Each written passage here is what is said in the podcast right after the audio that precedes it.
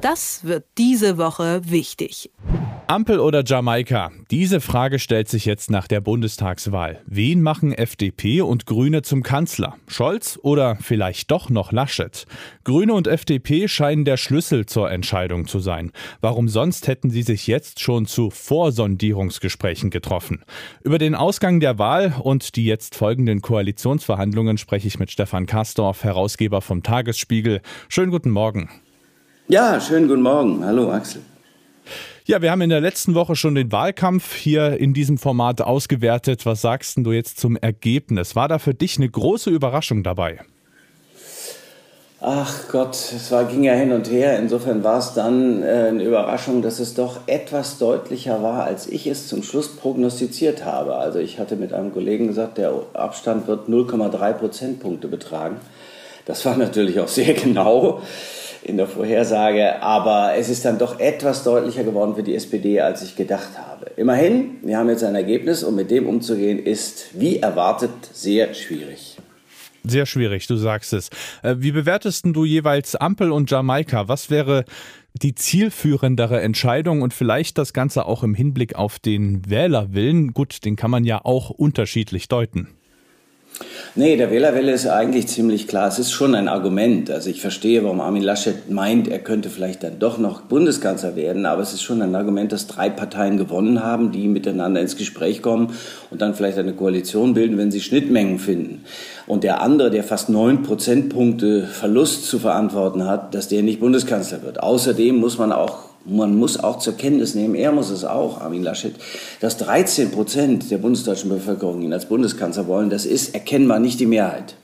Eigentlich wollen ihn die Deutschen nicht. Das ist bitter für ihn, aber so ist es. So, daraus muss man Konsequenzen ziehen. Könnte man.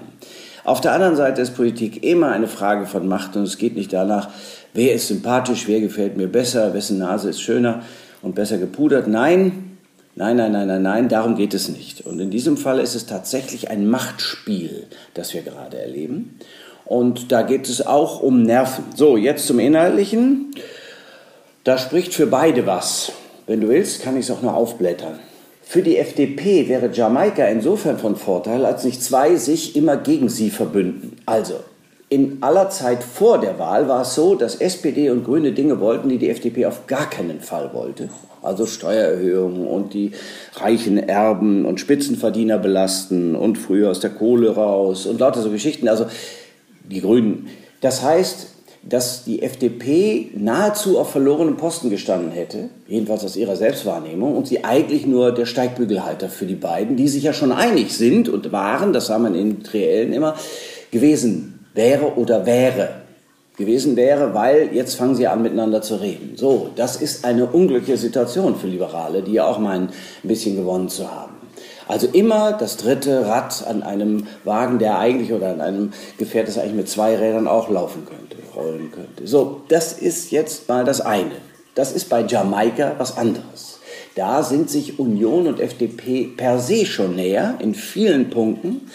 Aber die Union ist eben auch grün. Eine wirklich richtig wohlverstanden konservative Partei kommt vom Konservaren, Bewahren und das bedeutet, ich muss verändern, um das zu bewahren, was ich für bewahrenswert halte. Und die Umwelt, mit Verlaub, die ist ja nun wirklich bewahrenswert. Und da sind sich CDU, CSU und Grüne sicherlich sehr schnell einig. Und da, davon ausgehend wäre es leichter gewesen, sage ich jetzt schon mal, Jamaika zusammenzubringen.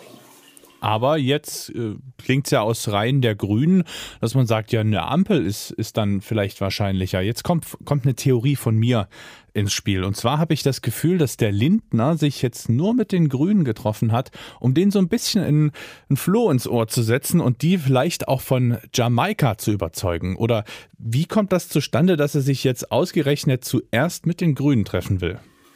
Also das finde ich außergewöhnlich klug. Das ist so gewissermaßen das Schleswig-Holstein-Prinzip.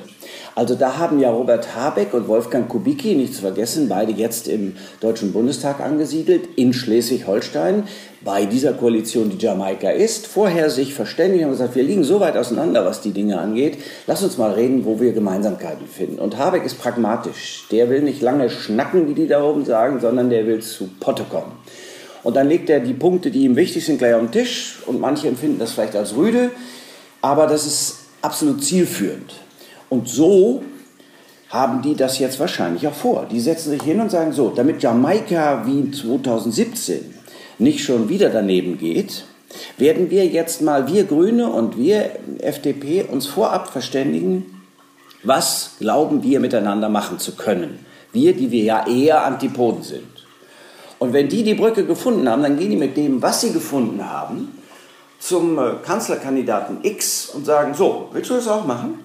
Das ist das, was wir uns vorstellen können. Jetzt kommt noch das, was du dir vorstellen kannst und dann sehen wir mal, mit wem man es am besten durchsetzen kann. Und ich glaube, dass da, da dann am Ende eine Chance tatsächlich erstaunlicherweise noch für die CDU-CSU liegt.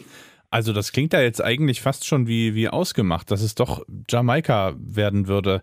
Ich frage mich nein, zum nein, Beispiel, nein, warum man nicht zuerst mit den Großen auch mal spricht. Ich meine, FDP und SPD, die liegen ja auch ziemlich weit äh, programmatisch auseinander und die SPD wäre ja in so einer Ampel dann auch der größere Partner. Müsste man nicht erstmal mit dem irgendwie klären, ob man jemals auf einen Nenner kommen könnte?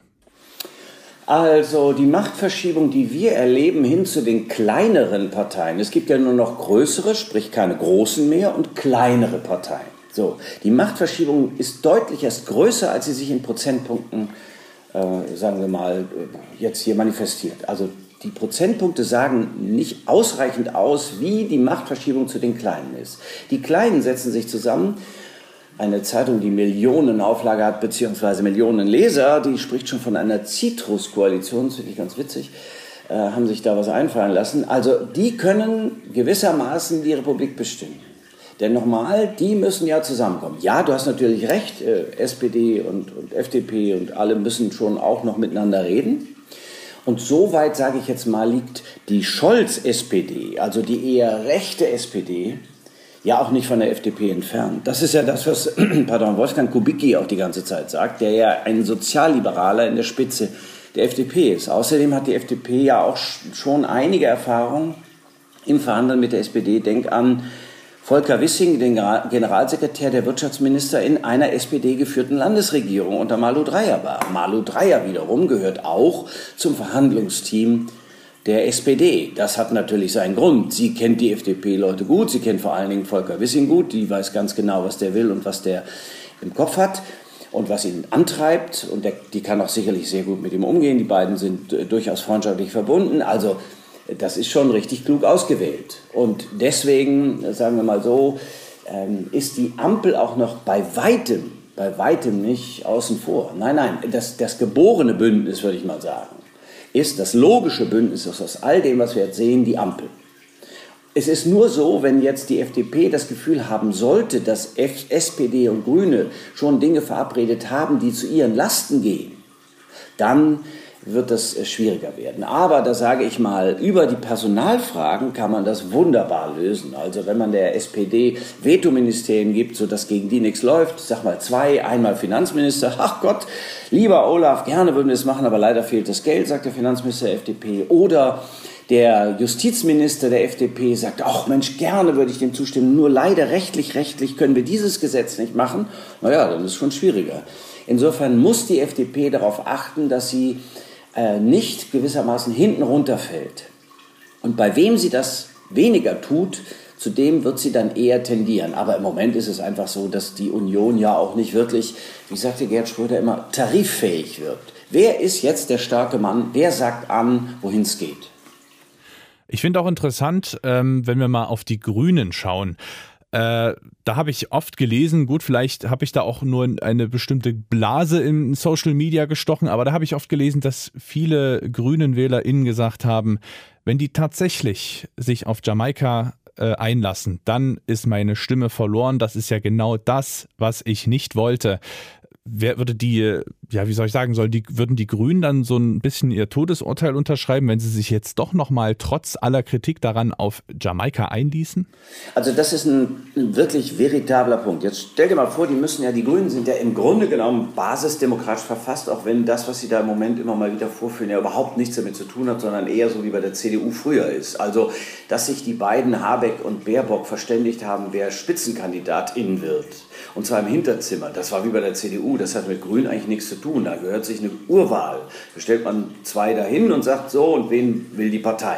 Das haben sie nicht gemacht. Jetzt haben sie offensichtlich schon wieder im Hinterzimmer irgendwie ausgekungelt, untereinander besprochen, wer denn dann Vizekanzler in welcher Koalition noch immer werden soll. Du lieber Gott. Also sagen wir so, da die, sind die Grünen tatsächlich schon äh, sagen wir, etablierter, als es ihnen, glaube ich, auf Dauer gut tut. Und deswegen muss man sehr genau auf die grüne Jugend achten die nur stellvertretend, sage ich jetzt mal, nur stellvertretend für andere spricht und sagt, wir können doch jetzt nicht wirklich eine abgewirtschaftete CDU, CSU, einen Kandidaten, der 8,9 Prozentpunkte Minus zu verantworten hat, mit 24,1 nach 16 Jahren Merkel wieder ins Kanzleramt hieven. So hieß das Wort schon auch. Und das ist ein ganz gutes Bild. Ich glaube auch, da hast du recht, gehen die auf den Parteitag und sagen, pass mal auf, wir haben uns entschlossen, den Armin Laschet zum Bundeskanzler zu machen. Na, was meinst du, was da los sein wird? Da werden die sagen, seid ihr verrückt geworden.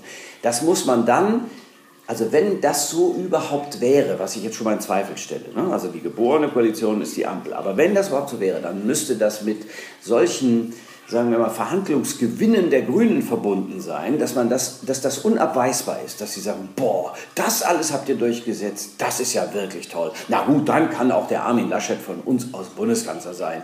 Ist uns doch egal, wer unter uns Bundeskanzler ist.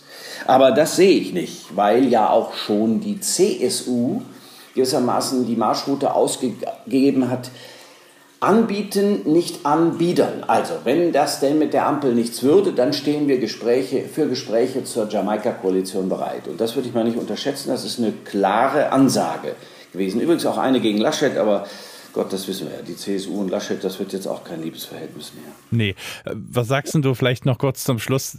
Gibt es irgendwelche äh, Putschgerüchte, dass jetzt Markus Söder vielleicht noch irgendwie an Laschet vorbeizieht und sich dann doch noch als Kanzler ins äh, Spiel bringt? Ist das nur ein Hirngespinst oder gibt es da tatsächlich eine realistische Wahrscheinlichkeit?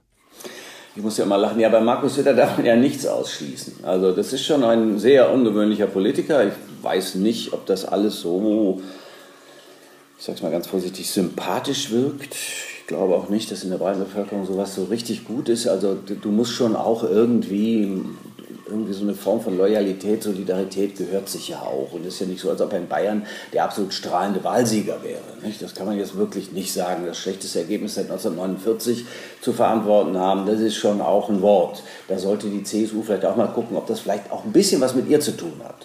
Oder mit dem Spitzenkandidaten, der ja durchaus nicht unkritisch gesehen wird in Bayern, in seinem eigenen, in seinem eigenen Land. Aber ähm, es ist so, das würde der nur tun, da der ein kühler Kalkulator ist, das würde der nur tun, wenn die Ampel tatsächlich scheitert und es eine Chance gibt, Jamaika umzusetzen, dann halte ich es nicht für ausgeschlossen, dass er sagt, Leute, die Autorität, die man braucht, um das in der Partei durchzusetzen und die Autorität, die man braucht, um verlässliche Vereinbarungen zu treffen, die halten, die auch die Partner akzeptieren, die hat Armin Laschet nicht, jetzt lass mich mal ran, geh mal zur Seite, zack, und dann bin ich da. Ich meine, er hat immerhin Horst Seehofer, der auch ein Meister in im Kungeln und im, in, in, harten Kämpfen, Auseinandersetzungen, Machtkämpfen ist, hat er zur Seite geschoben. Äh, das ist bei Armin Laschet dann sicherlich auch so. Nur das setzt voraus, dass tatsächlich eine realistische Chance besteht, dass Jamaika kommt. Der wird doch jetzt nicht eine weitere Niederlage mit sich verbinden, mit sich verbinden wollen. Der hat Landtagswahlen vor sich. Der befindet sich jetzt schon im Grunde genommen im Wahlkampf für die Landtagswahl in Bayern 2023. Da muss der liefern. Da muss der liefern. Der hat so schlechte Ergebnisse abgeliefert, dass er jetzt deutlich machen muss, dass über starke Worte hinaus mit ihm starke Politik, erfolgreiche Politik verbunden ist. Bis jetzt denken wir ja immer, der sei so stark. Dann gucken wir mal auf die Zahlen und dann relativiert sich das alles. Einschätzungen von Stefan Karsdorf, Herausgeber vom Tagesspiegel. Vielen Dank für deine Zeit. Ich danke dir. Das wird diese Woche wichtig.